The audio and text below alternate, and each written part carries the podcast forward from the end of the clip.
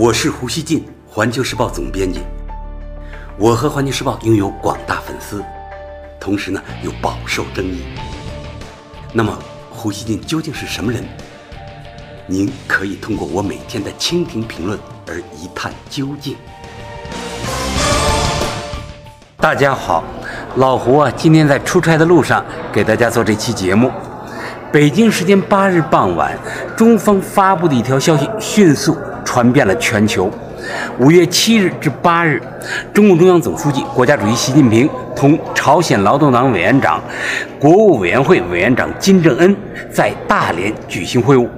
这是两位领导人在四十多天的时间里举行的第二次会晤，围绕中朝关系及半岛问题都释放出强烈信息。习近平在会晤中指出，委员长同志在当前朝鲜半岛局势深刻复杂变化的关键时刻，时隔四十多天，再次专程来华同我举行会晤。体现了委员长同志和朝鲜党中央对中朝两党两国关系的高度重视，对两党两国战略沟通的高度重视。金正恩表示，在当前地区形势快速发展的关键时期，他再次来到中国同总书记见面，并通报情况，希望呢同中方加强战略沟通与合作，推动朝中友谊深入发展，促进地区和平稳定。谈到朝鲜半岛局势时，习近平指出，在有关各方共同努力下，半岛对话缓和势头正不断巩固，朝着有利于推动政治解决的方向发展。中方支持朝方坚持半岛无核化，支持朝美对话协商解决半岛问题，愿继续同有关各方一道。为全面推进半岛问题和平对话解决进程，实现地区长治久安发挥积极作用。金正恩感谢中方长期以来为实现半岛无核化、维护地区和平稳定做出的重要贡献。他表示，希望通过朝美对话建立互信。有关各方负责任地采取分阶段、同步性的措施，全面推进半岛问题政治解决进程，最终实现半岛无核化和持久和平。习近平会晤金正恩的消息一发布，就成为国际媒体的焦点。法新社称。在与特朗普举行会谈之前，朝鲜领导人对中国进行了事先没有对外宣布的访问。电视画面显示，习近平与金正恩在海边一同散步。韩联社八日评论说：“如果说三月底金正恩对华访问恢复了中朝传统关系的话，那么此次访问则显示出中朝关系远比外界认为的稳固。”报道强调，金正恩近期连续两次访华，这种情况十分罕见。据朝鲜中央电视台报道，金正恩乘坐专机抵达大连。日本时事通讯社称，金正恩乘坐专机出国访问还是首次。朝鲜领导人出访一般是乘坐火车专列。华盛顿邮报还特别注意到，金正恩的妹妹金宇正也参加了会晤。报道称，朝鲜中央电视台的著名新闻主播李春基报道了金正恩访华的消息。他只有在宣布重大新闻时才会露面，这也显示了朝方对此次访问的重视。根据计划，六月初以前，朝美将举行首脑会晤，具体时间和地点尚未公布。然而，最近一段时间，美国却不断传出加强对朝施压的声音。朝鲜外务省六日抨击美国说：“如果美国把朝鲜爱好和平的意志误判为懦弱，并继续寻求对朝鲜的施压和军事威胁，那么不会有助于解决问题。”在美朝首脑会谈即将举行之际，双方之间的唇枪舌剑越来越尖锐。特朗普政府提出。与过去不同的解决方法，抬高要价，要求朝鲜彻底放弃中程和短程导弹技术，并且不能发射人造卫星。朝鲜呢，则以尖锐的批评予以回应。韩国中央日报说，最近美朝首脑会谈出现异常气流，双方明显出现斗气的迹象。华盛顿外交消息人士认为，这有三个原因：首先是。对朝鲜契合方式的分歧，美国希望采取南非模式，即只有在契合方面取得明显进展后，才能给予补偿。但朝鲜方面主张行动对行动的分阶段契合方式。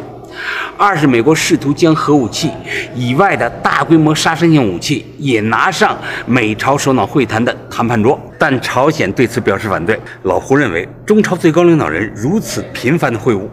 而且呢未受限于外交一来一往的通常安排，展现了中朝关系不仅迅速恢复，而且朝着加强两国高层政治互信大步前进。中朝两党两国关系的这一走向，必将造福于两国人民，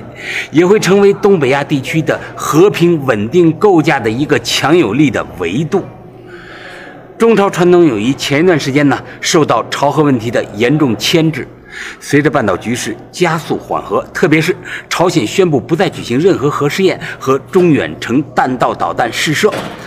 而且呢，明确承诺支持半岛无核化目标。中朝友好合作必将翻开新的一页，各种潜力呢有望逐渐释放。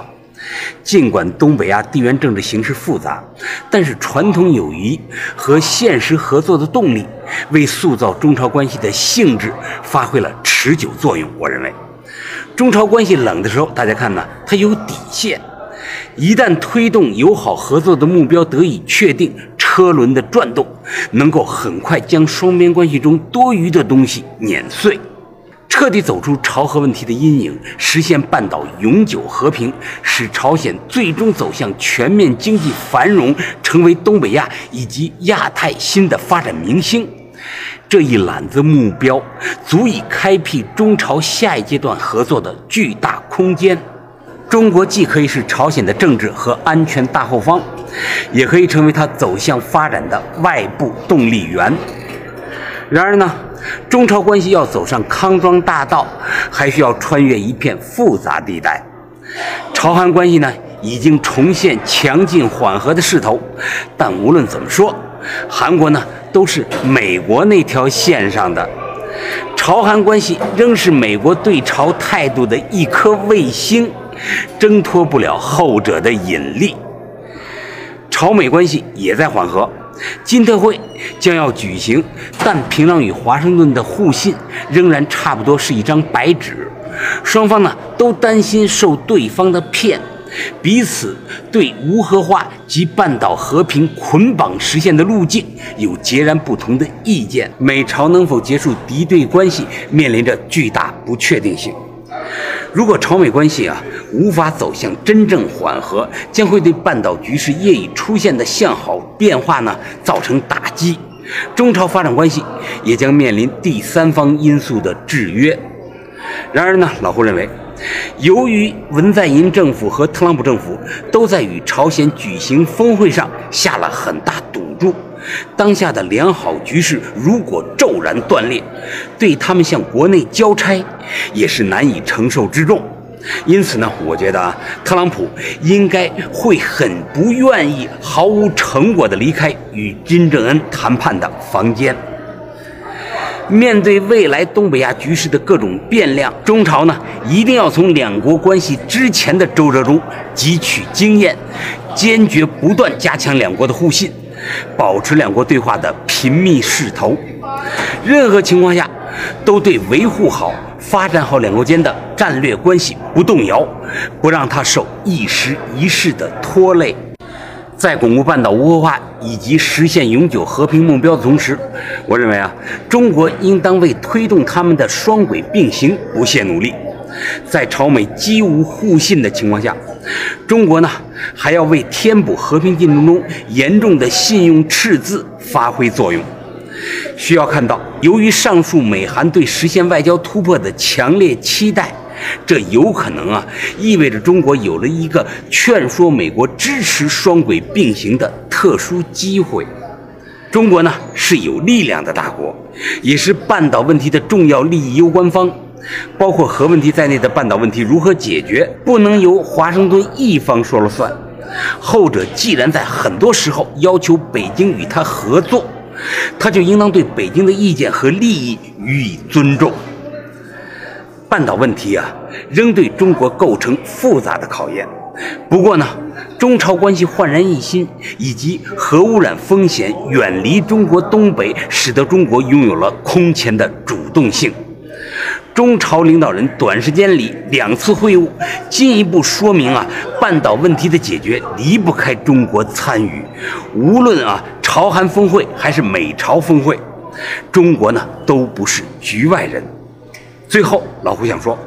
让朝鲜半岛来之不易的缓和局面延续下去，直至实现无核化和永久和平，防止良好局面的半途而废。现在呢，或许到了中国需要采取更积极行动的时候。感谢收听今天的《胡言不乱语》，咱们下期见。